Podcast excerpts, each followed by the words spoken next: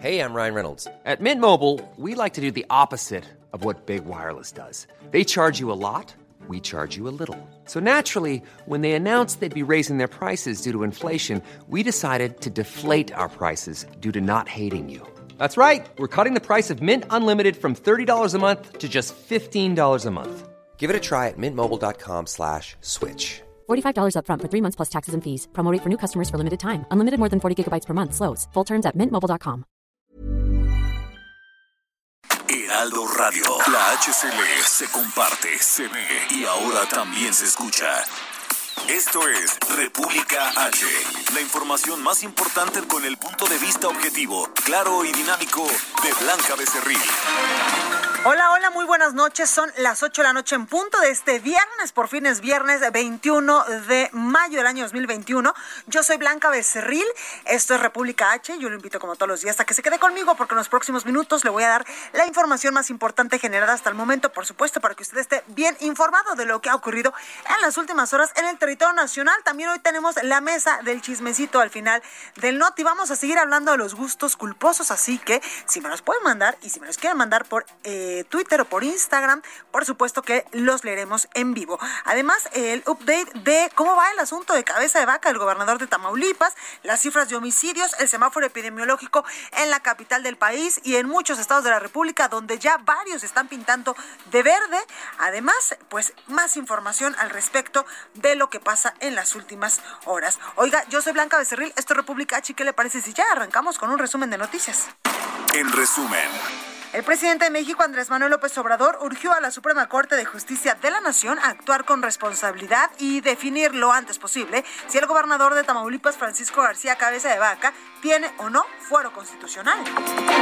Congreso del Estado de Tamaulipas presentó el viernes una controversia constitucional ante la Suprema Corte de Justicia por la orden de aprehensión girada en contra del gobernador panista Francisco García Cabeza de Vaca. La Fiscalía Capitalina obtuvo una nueva orden de aprehensión en contra del diplomático, exdiplomático y académico Andrés Ruemer por el delito de violación. Además, se solicitó la emisión de una ficha roja para que pueda ser extraditado a nuestro país. El monstruo de Iztapalapa también había incurrido en canibalismo. Reconoció haber matado a cinco mujeres porque le hacían gastar su dinero. Los restos de Atizapán, los restos los conservaba en sal y después se los comía. Esto es parte de lo que hacía el monstruo de Atizapán. La Ciudad de México permanecerá en semáforo amarillo para la próxima semana debido a la baja de hospitalizaciones y muertes por coronavirus, por lo que a partir del lunes se incrementa al 30% el aforo para oficinas corporativas y privadas y en centros de exposiciones también en 30% y se reactivan los conciertos al aire libre. La Secretaría de Economía alerta a la población sobre intentos de fraude por parte de la delincuencia organizada que envía correos electrónicos apócrifos a nombre de la dependencia con el gancho de la entrega de apoyos económicos cuando el propósito es estafar a la población a través del robo de datos personales y bancarios. El Servicio de Administración Tributaria recordó a los contribuyentes, eh, personas físicas, que el 31 de mayo, ya en una semana, vence la ampliación del plazo para presentar la declaración anual 2020. Recorrido por el país. Vamos rápidamente con mi compañera Daniela García hasta Monterrey, Nuevo León. Mi Dani, ¿qué nos tienes? ¿Qué tal, Blanca? Muy buenas tardes. Pues se alista la vacunación a adultos mayores de 50 años en 13 municipios de Nuevo León serán Guadalupe, San Nicolás, Apodaca y Juárez, algunos de los municipios que están ya preparándose para iniciar con la vacunación contra el COVID-19, específicamente para personas de 50 a 59 años de edad y también se incluye a mujeres embarazadas. De acuerdo a información que se dio a conocer por la Secretaría de Bienestar, eh, las brigadas que, estarán, que estuvieron trabajando ya para vacunar a los adultos mayores de 60 años, pues, pues seguirán vacunando en estos municipios, también a las personas mayores de 60 años que se vieron rezagadas de alguna manera, por alguna razón, podrán recibir la vacunación en estos próximos días. Se estará vacunando específicamente en el municipio de Guadalupe a partir de mañana sábado y el lunes 24 de mayo en cuatro módulos, uno de ellos en modalidad de drive-thru, que sabemos es el estadio BBVA, otro municipio metropolitano donde también arrancará la vacunación de adultos de 50 a 59 años es el municipio de San Nicolás. Empezarán el martes y terminarán el miércoles 25-26 de mayo y el 27 al 29 ellos estarán aplicando la segunda dosis a adultos mayores en este mismo municipio. En Apodaca se estará vacunando adultos de 50 a 59 años de edad el 25 al 27 de mayo en seis módulos que se estarán ubicando en diferentes puntos de este municipio y para Juárez habrá cinco módulos que también estarán aplicando vacunas a estos adultos. Hay que recordar que también habrá brigadas en municipios considerados rurales aquí en Nuevo León, como Agualeguas, Pesquerías, Suazua, Salinas, Victoria y Marín, Cadereyta y Anáhuac y Montemorelos y Sabinas Hidalgo. Son otros de los municipios que estarán recibiendo la primera dosis de la vacuna anti-COVID-19 a partir de la próxima semana, Blanca. Pues ahí los detalles, Dani, muchas gracias. Estaremos pendientes. Muy buenas noches. Buenas noches. Oye, vamos hasta Veracruz con Juan David Castilla. Juan, ¿cómo estás? Muy buenas noches, Blanca. Te saludo con gusto también a todo el auditorio. Decirte que madres y padres de familia, así como académicos de escuelas primarias y secundarias de Jalapa, la capital de Veracruz, acordaron que el regreso a clases presenciales sería hasta el próximo ciclo escolar. Se trata de escuelas como la primera Manuel de Bosa, ubicada en el centro histórico de la ciudad, así como también la secundaria técnica industrial número 3, localizada sobre la avenida Manuel de Camacho.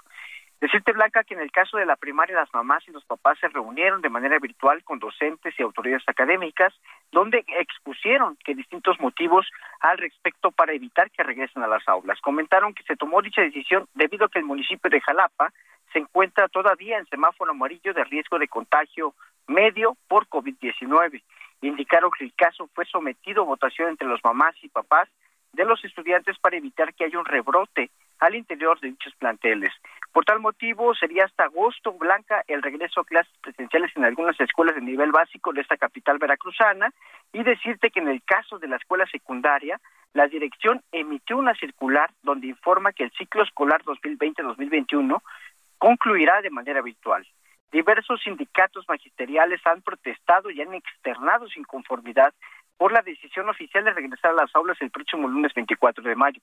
Recordar, Blanca, que eh, la misma Secretaría de Educación de Veracruz, el mismo gobernador Cuitlava García Jiménez, han indicado que el regreso a clases presenciales sería escalonado y voluntario, por lo que cada centro de trabajo tomaría la decisión correspondiente. Sin embargo, hasta este momento hay muchas escuelas de nivel básico que se oponen a este regreso a las aulas, Blanca. Este es el reporte. Pues ahí los detalles. Muchísimas gracias, Juan.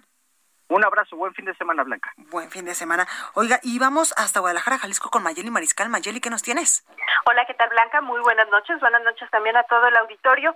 Pues a través de trayectos seguros con servicios de plataforma y taxis tradicionales debidamente capacitados y regulados, además de puntos de recarga de celulares, el día de hoy se inauguraron 13 puntos púrpura que eh, pues buscan inhibir las agresiones sexuales contra las mujeres en la zona metropolitana de Guadalajara.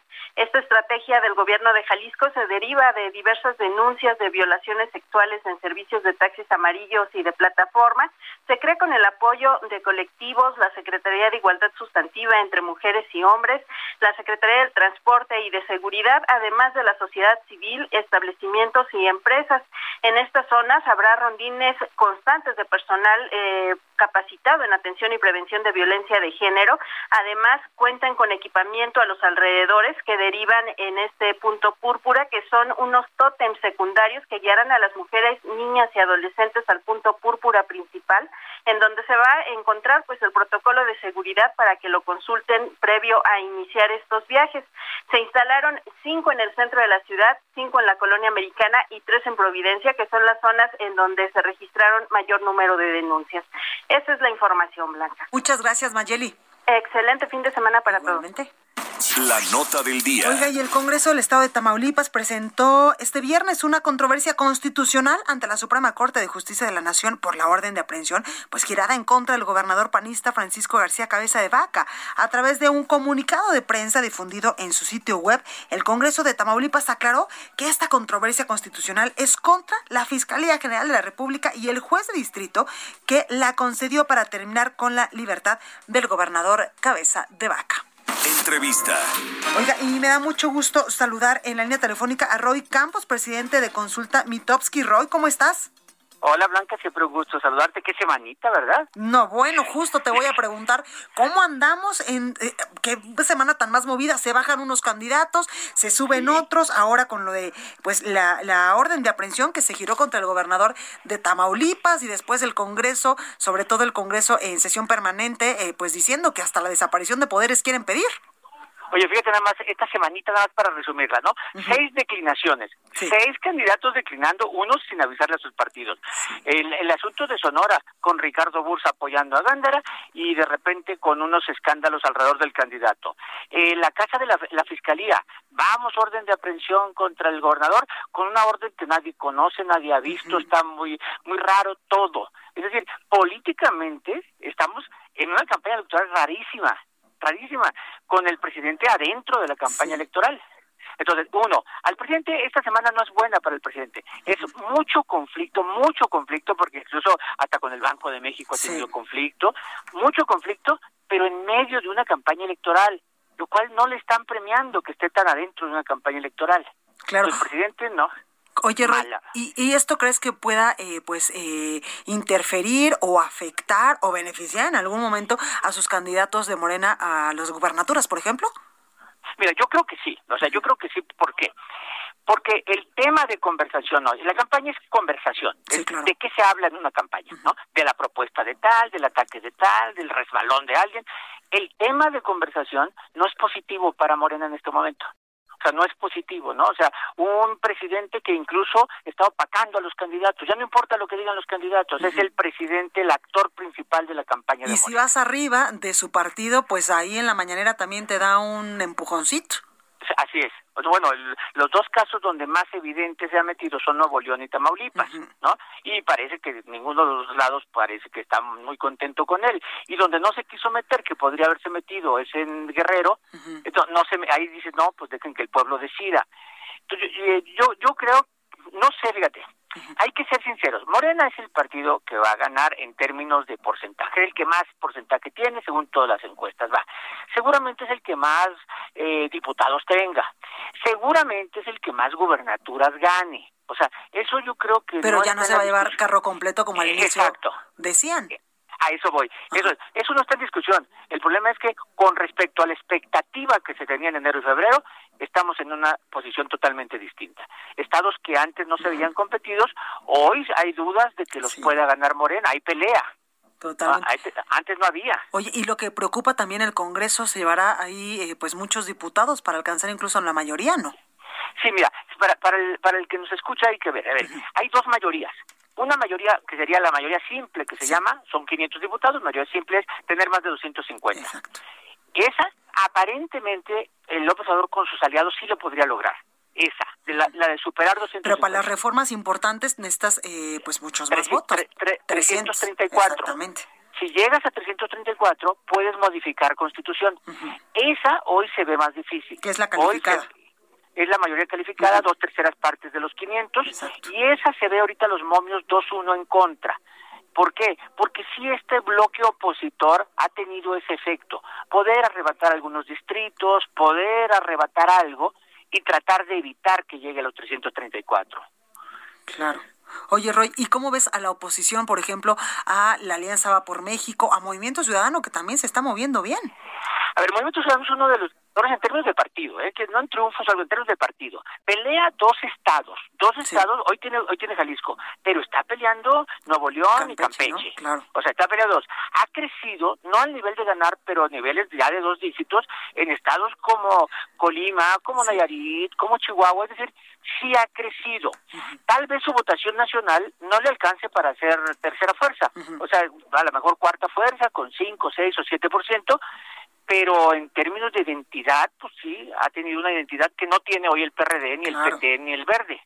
Totalmente. Oye, Roy, pues ya vamos viendo, las próximas semanas estamos a, dos semanas de, las, de la elección pues más grande de la historia, a ver cómo, cómo nos va y también pues cómo va eh, pues también moviéndose la, la eh, pues las preferencias electorales, pero también la popularidad del presidente. Muchas gracias, Roy Campos. Al contrario, Blanca, un abrazo, hasta luego. Igualmente, cuídate mucho. Oiga, vamos a, otro, a otros temas, porque dice la secretaria de Gobernación que los candidatos asesinados en esta contienda electoral pues no solicitaron protección federal. Pues esto no se necesita. Oiga, Paris Alejandro nos tiene la información. Paris, adelante. Buenas noches, Blanca, amigas, amigos de de México. Así es, y es que esta mañana la secretaria de Gobernación, Olga Sánchez Cordero, señaló que algunas de las y los candidatos asesinados durante el actual proceso electoral no solicitaron medidas de protección al gobierno federal. Y es que en el actual proceso electoral han sido asesinados 13 candidatos, entre ellos aspirantes alcaldes y diputados. Escuchemos a la secretaria Olga Sánchez Cordero.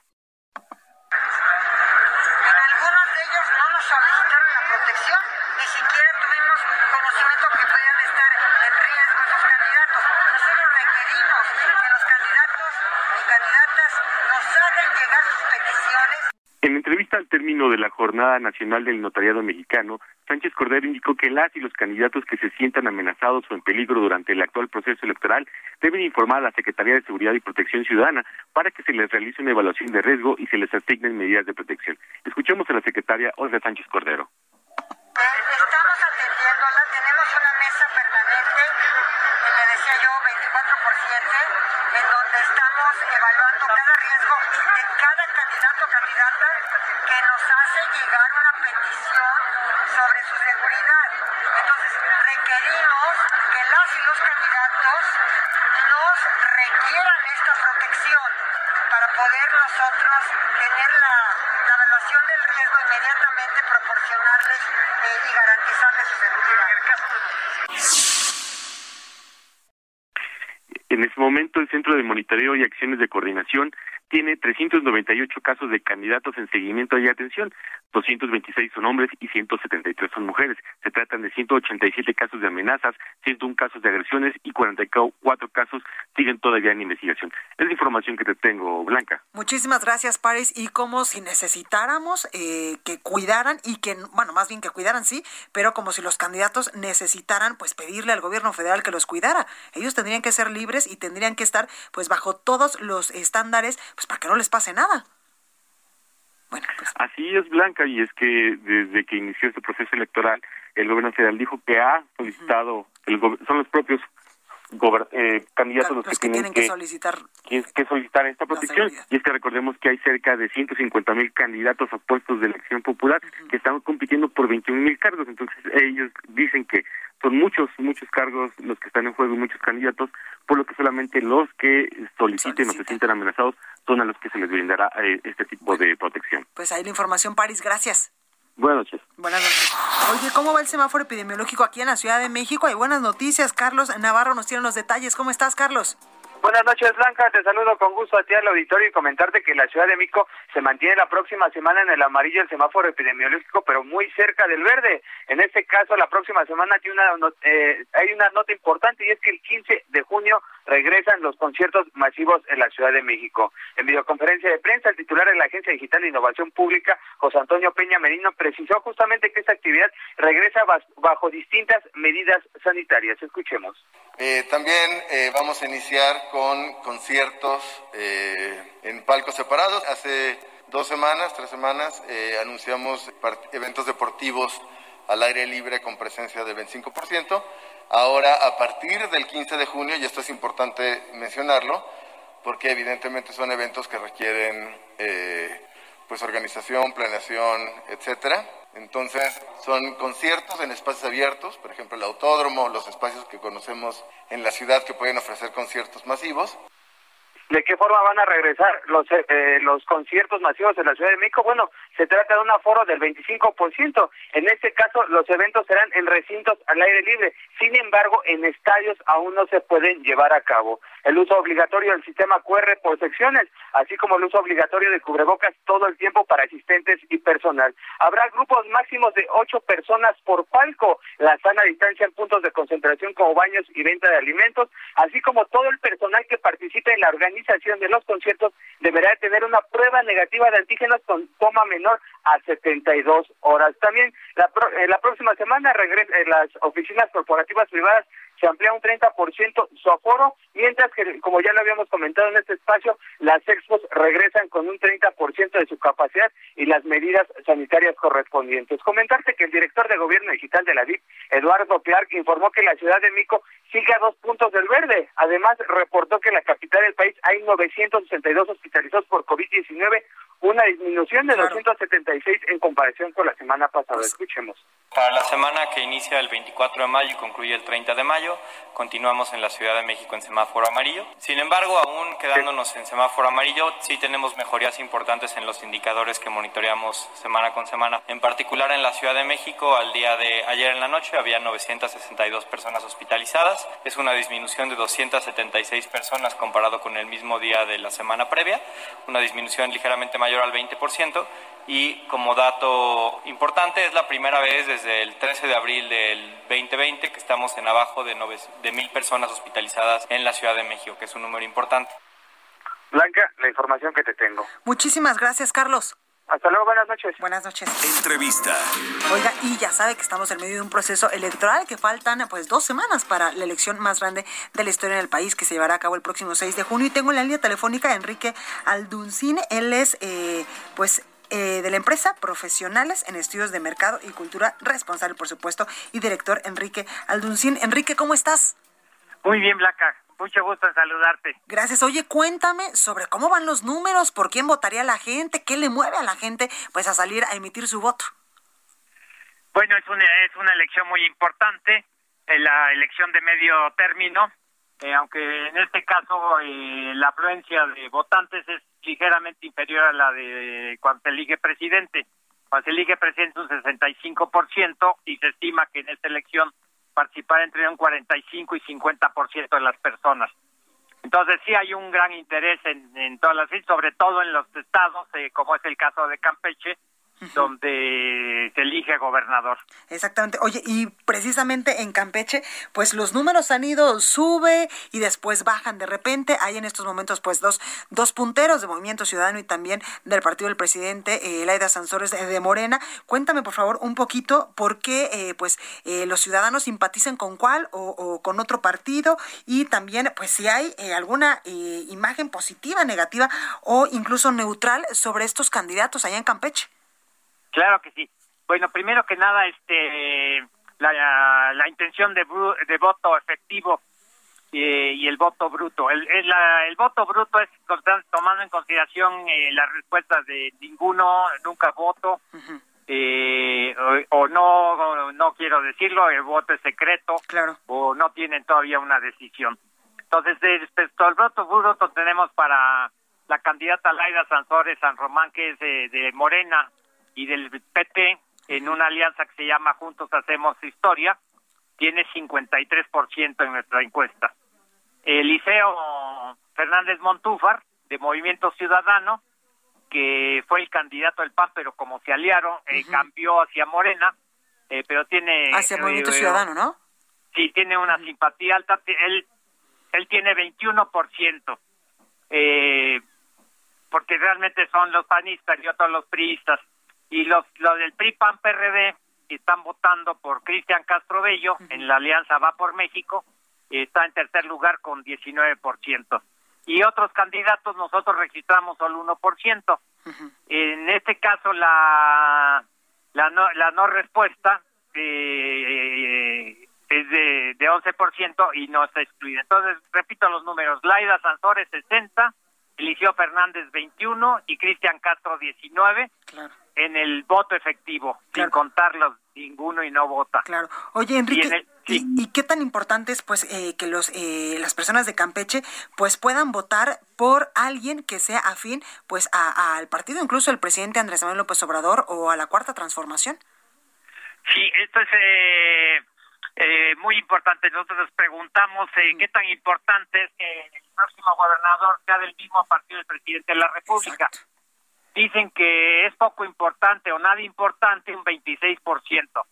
Dicen que es algo mucho importante tres de cada cuatro, un 74%. Dicen algo 24 y mucho 50%. Okay. Entonces la gente estima que si el gobernador es del mismo partido pueden tener eh, resultados, aunque yo pienso que puede, puede ser este igual de cualquier partido. el presidente tiene la obligación de dar la misma responsable, pero la gente piensa que si tendrían un, un, eh, un beneficio para el Estado si fuera el gobernador del mismo partido. Claro. Oye, Enrique, ¿qué tan importante o qué te dijeron en esta encuesta que ustedes levantaron? Eh, ¿La gente sí va a salir a votar el próximo 6 de junio o ustedes prevén pues ausentismo? prevemos ausentismo, ya te lo comentaba, prevemos una participación entre el 45 o el 50% máximo. Ha sido lo histórico.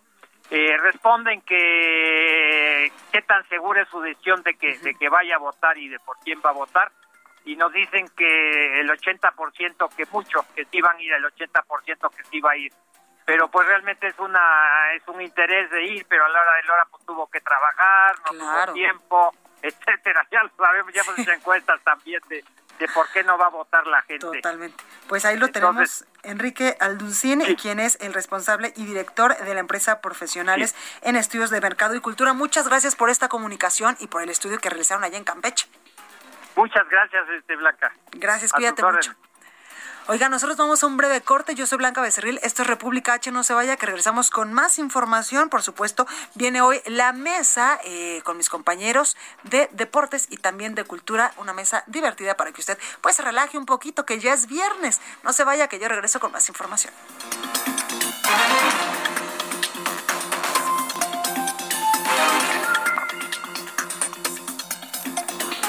Continúa escuchando a Blanca Becerril con la información más importante de la República en República H.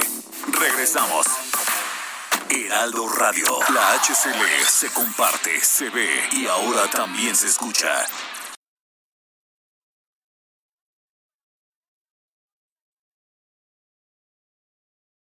Heraldo Radio. La HCL se comparte, se ve y ahora también se escucha. Estamos de regreso con la información más importante de la República en República H con Blanca Becerril, transmitiendo en Heraldo Radio. Ruta 2021, la ruta hacia las elecciones presenta. Mañana sábado 22 de mayo, por primera vez, los mexicanos residentes en el extranjero podrán emitir su voto para las elecciones del próximo 6 de junio vía Internet. El voto se podría emitir a partir de este 22 de mayo a las 20 horas a través del sistema de voto electrónico por Internet CIBEI del INE. Ricardo Monreal, líder de Morena en el Senado de la República, anticipó que las elecciones del próximo 6 de junio terminarán en los tribunales debido a lo cerrado de la contienda. El consejero del INE, Ciro Murayama, puntualizó que la noche del próximo 6 de junio, la ciudadanía se irá a dormir con datos verídicos de quienes ganaron las elecciones en las gubernaturas y diputaciones federales. Y la Secretaría de Gobernación, su titular, Olga Sánchez Cordero, pidió a aquellas candidatas y candidatos que sientan en riesgo su seguridad o su vida, soliciten protección de las autoridades y que aquellos que han sido atacados no solicitaron alguna protección. Ruta 2021, la ruta hacia las elecciones presentó. Gastrolab con el chef Israel Arechiga. Guerrero, un campesino que trabaja por su Y a mí me da muchísimo gusto saludar, por supuesto, como cada 15 días, a uno de los mejores chefs que tenemos, una promesa, diría yo, Israel Arechiga, también, eh, pues, quien es colaborador de Gastrolab. Chef, ¿cómo estás? Hola Blanca, qué gusto saludarte, buenas noches, un abrazo a ti a todo el auditorio y aquí andamos, ya lo dijiste, como cada 15 días para hablar de la cocina rica, de las cosas gordas que nos gustan, de la gastronomía mexicana. Qué delicia. Oye, y hoy va por Guerrero, ¿verdad? Uy, hoy tocamos uno de mis estados favoritos, porque aparte yo no podría concebir pasar un año sin llegar a Ixtapas y Guatanejo a comerme unas tiritas. Es, es, es uno de mis placeres que cada fin de año intento darme una vuelta por allá porque tengo grandes amigos viviendo en Cihuatanejo. Y para mí, llegar a comerme unas tiritas de pescado frescas o unas ostras recién sacadas del Pacífico, para mí es como, como probar la gloria, ¿eh? Claro, por supuesto. Oye, ¿y qué me dices también del pozolito guerrerense? No, es que el pozolito, sea blanco o sea verde, es una completa delicia. Y es uno de esos platos que son tradicionales mexicanos y que a pesar de que Guerrero se relaciona muchas veces con la cocina de costa, el pozole con un, con un buen trozo de cerdo, con una buena cabeza de res, también es uno de esos platos típicos que no podemos dejar de lado e incluso me voy a arriesgar a decir que prefiero yo el pozole blanco que el rojo, ¿eh? ¿Y eso? ¿Pero no le falta saborcito? No. No, no, no, para nada. La verdad es que acompañado de unas buenas tostadas, aguacatito, una crema de rancho, de verdad no le pide nada al pozole rojo. Para mí es una delicia. Y ya, que, y ya que estamos hablando de cosas ricas, no podríamos dejar de lado una de las recetas que si bien es de estos platos nuevos en la gastronomía mexicana, pegaron con fuerza y llegaron para quedarse y es el famosísimo pescado a la talla de Barra Vieja de Beto Godoy. Sí, claro, por supuesto. ¿Quién no ha ido ahí cerquita de Acapulco a comer este rico pescado? Sí, que aparte uno de los datos curiosos es que se le llama pescado a la talla porque los pescadores los clavaban en una varilla y todos estaban a la misma altura o a la misma talla y esto lo dejaban encima de las brasas. Y fue Beto Godoy que hasta el día de hoy la familia Godoy Galeana pues son los, son los responsables de, esta receta de pescado, que como lo dije en un principio es una receta que no tiene, tiene menos de 50 años, pero, pero llegó para quedarse. Es junto con el pescado zarandeado probablemente una de, los, de las mejores maneras para preparar pescado en México. Sí, totalmente. Oye, y ya que hablamos pues de pescado, eh, los mariscos en Guerrero son una delicia. Sí, ya sea, ya sea el pulpo enamorado acapulqueño, el cóctel Acapulco. El pulpo enamorado, cuéntanos de ese. Sí, pues es, un pulpo que tiene una salsa de mayonesa y que se creó en Acapulco y que junto con el cóctel de camarón son probablemente los dos platos más consumidos cuando se va de vacaciones a Acapulco, ¿no? Pero si ya vamos a hablar de la costa de Guerrero, por ejemplo, unas langostas a la diabla en Barra de Potosí, antes de llegar a Cihuatanejo, para mí también es una de las mejores maneras en las que podemos tener un marisco mexicano en la que podemos tener un producto del Pacífico y, hecho a la nafre, porque ni siquiera es algo muy elaborado, no estamos hablando de esas cocinas tradicionales de la costa de Guerrero, que, encima de una nafre y con un par de chiles y un poquito de ajo y cebolla hacen maravilla. Uy, sí, totalmente. Y los cevichitos. Oye, y ya que hablamos de esto, ¿qué postre? ¿Qué postre tiene Guerrero? Ay, de, de, postrecitos, ahí sí te voy a fallar. De, de postrecitos, de postrecitos, normalmente cuando voy yo a la costa ya no llego, te voy a decir que me encanta. Te voy, te voy a decir que me encanta. Ajá. En Cihuatanejo justo hacen unos platanitos envueltos como en papel aluminio con crema, uff, y canela, son de verdad una joya esos platanitos. Normalmente es, lo que le entro porque yo, para mí, el desayuno, la comida, cena y todos los postres los junto con marisquitos, ¿eh? Para mí es, es una delicia. Y también estamos hablando que en Guerrero tiene, tiene muchos climas y tiene muchas superficies, ¿no? Entonces vamos a tener tierra caliente, costa chica, costa grande. Y también hay, otro tipo de cocina, la cocina más de los cerros, la cocina más del interior, en la que incluso los armadillos o las iguanas, por ejemplo, son muy consumidas, ¿no? Entonces un chileajo con iguana, un coloradito. Oh, que esos también los venden incluso en las carreteras, ¿no? En la, en la carretera libre. Sí, así es. Así es, justo en la carretera te venden la carne tanto de armadillo como de iguana, ya sea en caldo, o e incluso así como, como existe el caldo rompecatres de mariscos de guerrero, pues también con la iguana tiene un caldo muy parecido, ¿no? O el aporreadillo. Realmente, realmente la cocina de guerrero es muy vasta y el producto también es muy vasto, ¿no? El mezcal de guerrero, por ejemplo, está tomando también cada vez más fuerza. E incluso cuando hemos hablado de las hormigas chicatanas en la cocina de Morelos, también en Guerrero la, la tradición de las hormigas chicatanas, la barbacoa de chivo, también son productos y son platos que, que, van a estar muy presentes en la cocina. Totalmente. Pues como siempre, chef, nos dejas literalmente como el perrito de Pavlov, literal, literal, pues pensando en estas delicias. Pues sí, mi querida Blanca, y no dejemos de lado nada más para rematar todos los moles, que no solamente en Oaxaca y Puebla, ¿eh? En Guerrero también los moles rojos, verdes, los clemoles, los ayomoles, no podemos dejar de lado todo eso. Así que bueno, pues la próxima vez que tengamos oportunidad de ir a Guerrero, probar un poquito de todo, no solamente el típico cóctel, no solamente el típico pescado, probar un poquito de todo, un poquito de armadillo, probar un poquito de, de mariscos de todo tipo, pescados, y a disfrutar porque esto es México. Totalmente. Chef Israel Arechiga, muchísimas gracias. Un fuerte abrazo, que estés muy bien. Igualmente. Oiga, ¿y qué vamos a poder leer mañana en las páginas de El Heraldo de México? Antonio Bautista nos tiene los detalles. Mi Toño, ¿cómo estás? Blanca, ¿qué tal? Muy buenas noches. Te saludo a ti, los escuchas de República H en este entrada de fin de semana aquí en el Heraldo Radio. Bueno, pues eh, como hemos estado informando en las diferentes plataformas, pues ya tenemos 16 entidades en verde y una de ellas es Guerrero.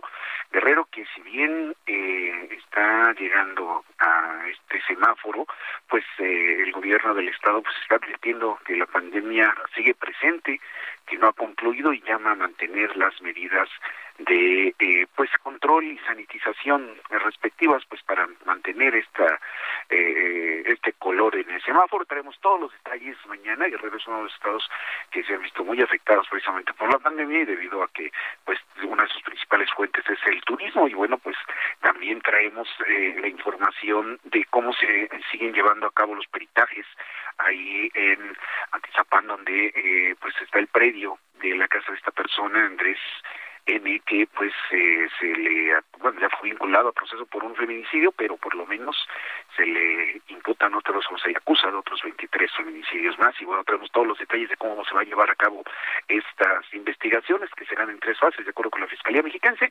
Y pues toda la cobertura de la ruta 2021 en todo el fin de semana. Estamos ya prácticamente dos semanas de que llegue la cita del 6 de junio. Y pues traemos a todos los personajes y ya todos los debates que se están haciendo. Blanca es la información que tendrán en las páginas del Heraldo de México. Muchísimas gracias, mi Toño. Buenas noches. Buenas noches. Oiga, ¿y qué le parece si vamos al momento ecológico de República H con Gabriela Evia? Gracias, Blanca. Te cuento que el 17 de mayo se celebró el Día Mundial del Reciclaje. El mundo está empezando a decirle adiós al modelo de usar y tirar, también conocido como economía lineal, para sustituirlo por la economía circular. Este modelo contempla que ningún residuo es basura y busca mantener el máximo valor y aprovechamiento de los materiales y los productos. ¿Y a ti cómo te afecta? Pues México es uno de los países que más residuos produce en América Latina, con 1.6 kilogramos al día por persona.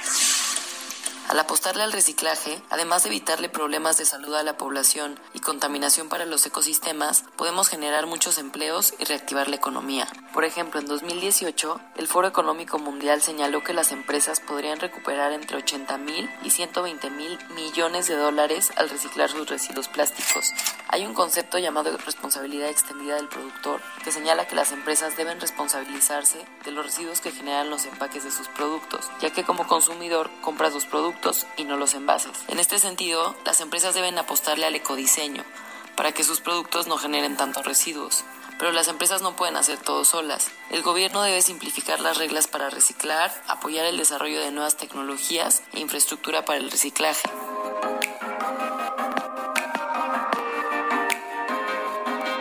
Por otro lado, el papel de los ciudadanos es importantísimo. Se necesita impulsar el ecoetiquetado para asegurar que haya información clara para que los consumidores sepamos qué tipo de materiales estamos generando y cómo los reciclamos.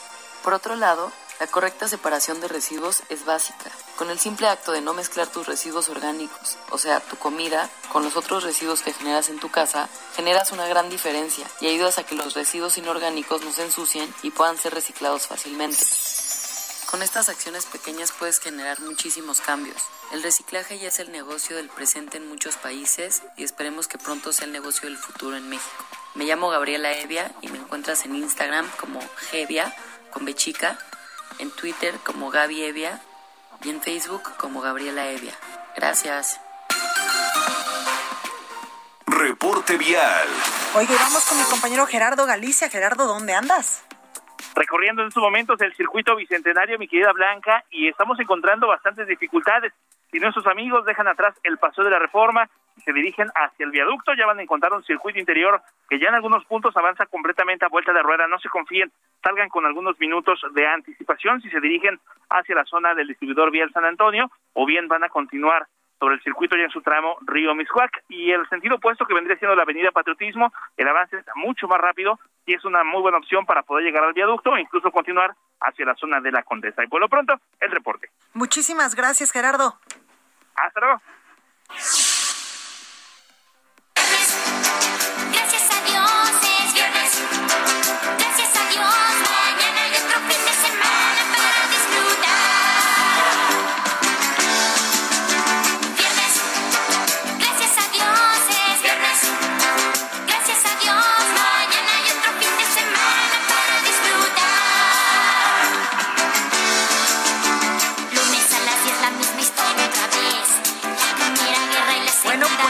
Estamos con la mesita de los viernes, Gonzalo Lira y Roberto San Germán. ¿Cómo estás, mi Robert? ¿Qué tal, mi querida Blanca? Muy buenas noches, buenas noches, Gonzalo y gente que nos sintoniza.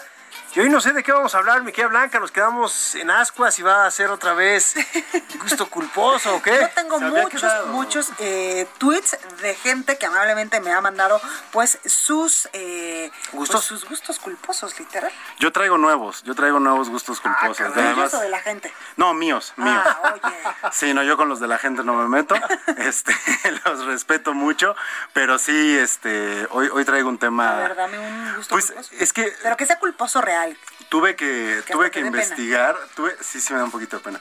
Tuve que investigar sobre el K-pop para. ¿Qué es eso? Ah, el coreano. Ah, el, el pop coreano. Exactamente. Ah, claro que BTS ahorita está súper de moda y Pues que... ya lleva unos años. Pues ¿eh? es que Sí, claro. exactamente lo que Y dice ahora Robert. vi, vi una portada como de una revista super wow que él traía BTS una- estuvo en Time, me parece que tuvieron portada en Time y este y es muy impresionante. Es muy muy muy ¿Es lo que estamos escuchando? No. no, no, no. Ellos, es más, es como cuando en su época Venezuela hacían a las Miss Universo, que había un laboratorio para operar y todo. Claro. Estos chavitos son iguales, ¿eh? Están hechos en laboratorio todos. O sea, los- Exactamente.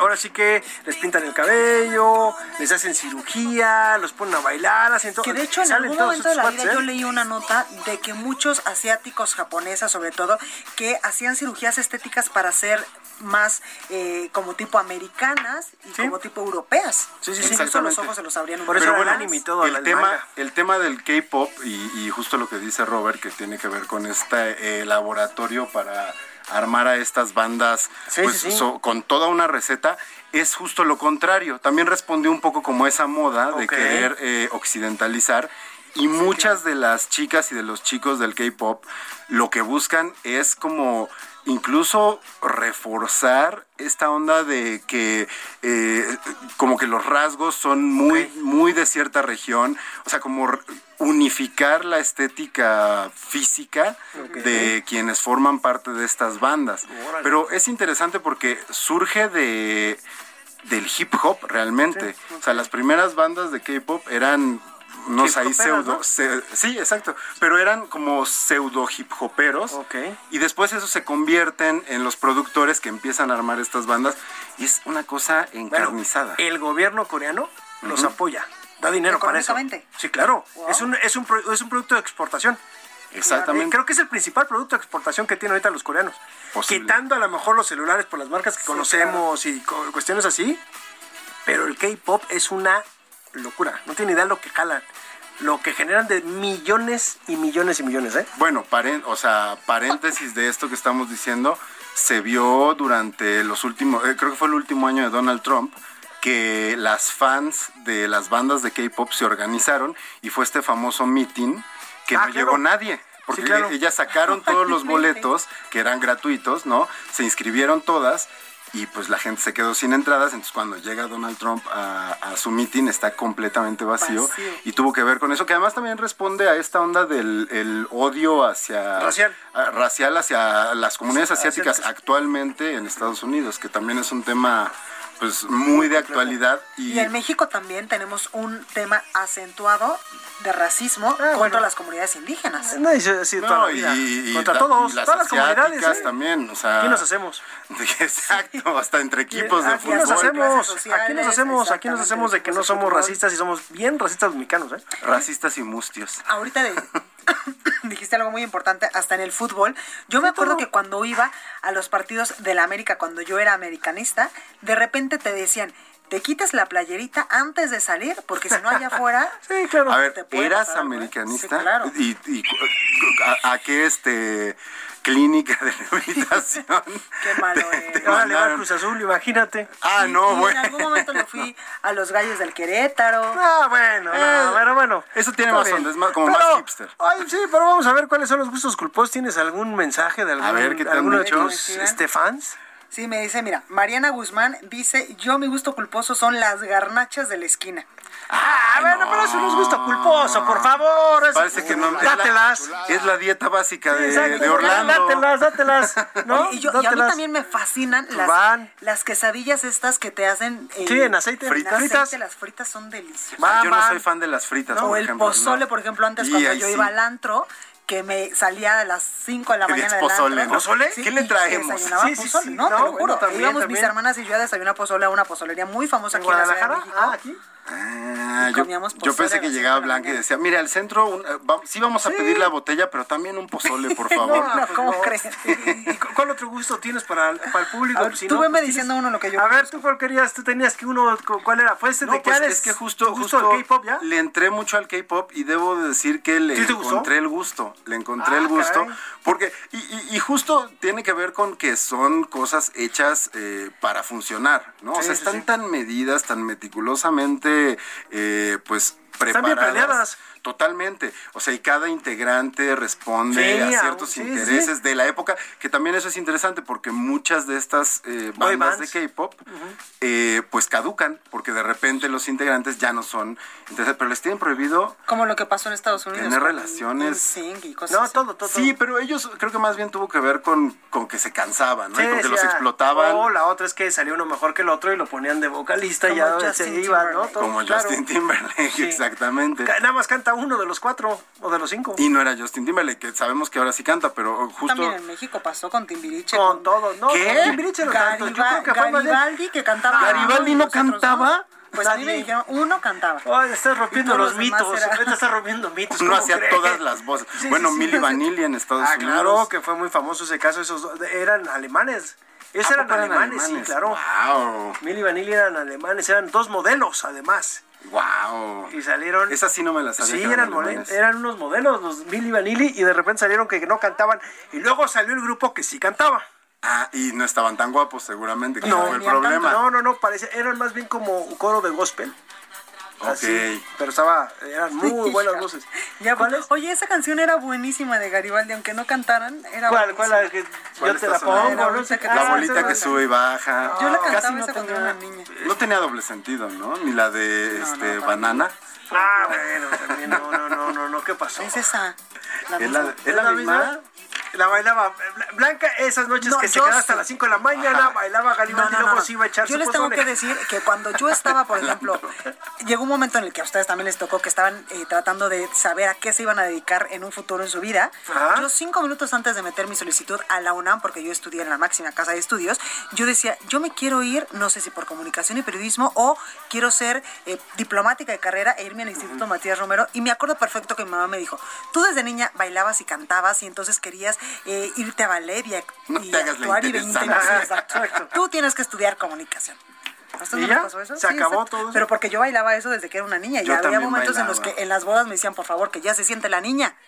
Yo también bailaba, pero eh, solo con mi hermana y, y una prima hacíamos coreografías y cosas Se así. vestían de los Es que antes- y los parchís. No y tanto así, no, a mí me tocó más la onda vaselina. Y como no Ah, teníamos como tantos gadgets como tienen ahora los niños, te entretenías hasta con la matatena. Total, me acuerdo que era un lujo tener una cámara, por ejemplo. Ah, claro. No, Ah, de bueno. foto, de video era un lujo y ahora un teléfono trae Todo, todo, eso. todo el mundo. Todo, o sea. TikTok, por ejemplo, puedes hacer un video Pues musical. bailan todos, ¿no? Todos. TikTok la gran mayoría es que bailan, ¿no? Sí, claro. Oye, pero en TikTok hay muchos niñitos que evidentemente ves que ahí hablan como eh, las voces y estas Ajá. cosas. Ah, claro. Yo sigo a un montón de niñitos que en verdad que son súper chistosos, pero son chavitos de 5, de 6 años que se aprenden incluso los diálogos de TikTok. Órale. Y No, son, no, no. para mi gusto, los Yo sí no le he tienen entrado machismo. al TikTok. Ustedes sí tienen sus cuentas. Yo tengo ¿Sí bailan? TikTok, pero no lo uso. ¿Bailan en TikTok Yo Blanca y, seria. y- y Gonzalo? Yo no, fíjate que no, o sea, tengo el TikTok, abrí la cuenta, como Pero siempre no, que sale una nueva red social, Sí, pues, la saco mi cuenta, este, pero ni, ni, o sea, lo que he visto de TikTok lo he visto a través o de Instagram o de Claro. Twitter o de Sí, Facebook sí, sí, que están. o WhatsApps de mis tías. Sí. Ah, de tus tías, además. de tus tías acaban de quemar a las tías, ¿no? Las tías sí son tiktokeras. Pues no, pero siempre les llegan esas cosas, ¿no? Eso y piolines en el chat familiar no y, faltan. Sí, claro. Y también las las eh, las oraciones y las buenas Las vibras. cadenas. y- exacto, las cadenitas de vibra alto y cosas así. Bueno, WhatsApp nos va a acabar. ¿Tú crees? Híjole. ¿Tú crees? Es que de hecho, esta canción que estamos escuchando es muy típica de TikTok. A ver,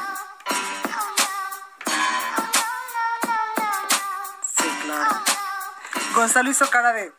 No, ya es sé que, que, tú eres es más que de es que los no hice esa y- cara porque no están y los temerarios. están conectados los audífonos. Ah.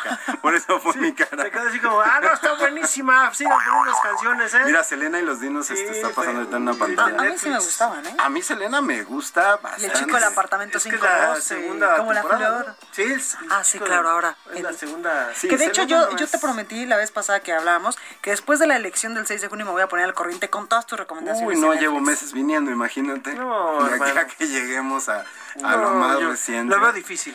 Lo veo Lo complicado. veo complicado. Oye, pero hay buenas cosas ahorita en, Netflix y en las plataformas En las plataformas en general hay, hay cosas buenas y este y en los cines que se están volviendo a abrir, eso también está... Ah, eso está buenísimo. Se están Y reabriendo. también los, los estadios ya van a poder abrir. No, ya se abrieron. Gente. Ya, Pachuca se superabrió.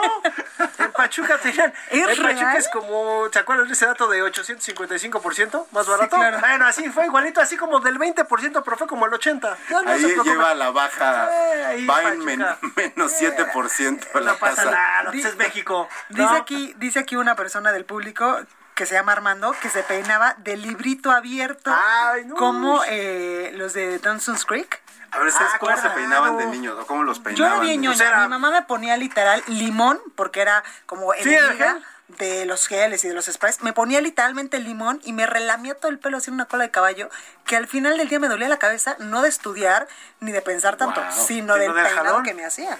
Pues sí, es que a, nosotros, a mí me tocó el, el famoso corte príncipe valiente, compadre. Uy, no te Ah, todos imagino así. tocaban a todos de igual. Sí, así llegabas y ahora le corten al ¿Y niño. a ti que te, cuando tenías pelo que Cuando te- yo tuve gacho? cabello, me peinaba muy parecido a Robert. Muy parecido a ¿Ah, Robert, sí? de hecho. Sí, de ladito.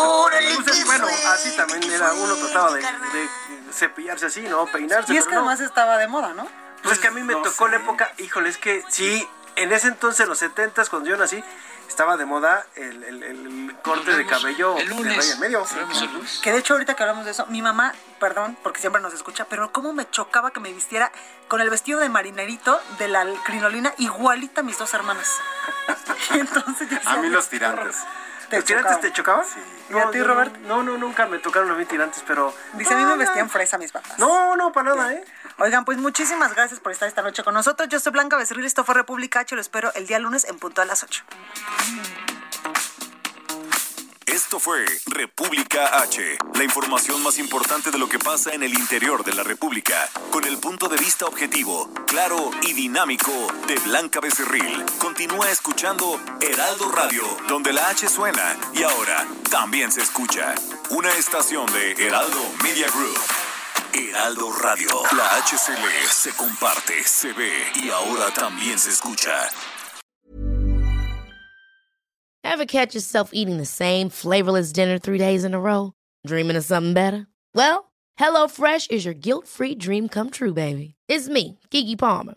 Let's wake up those taste buds with hot, juicy pecan-crusted chicken or garlic butter shrimp scampi. Mm. Hello Fresh. Stop dreaming of all the delicious possibilities and dig in at HelloFresh.com. Let's get this dinner party started.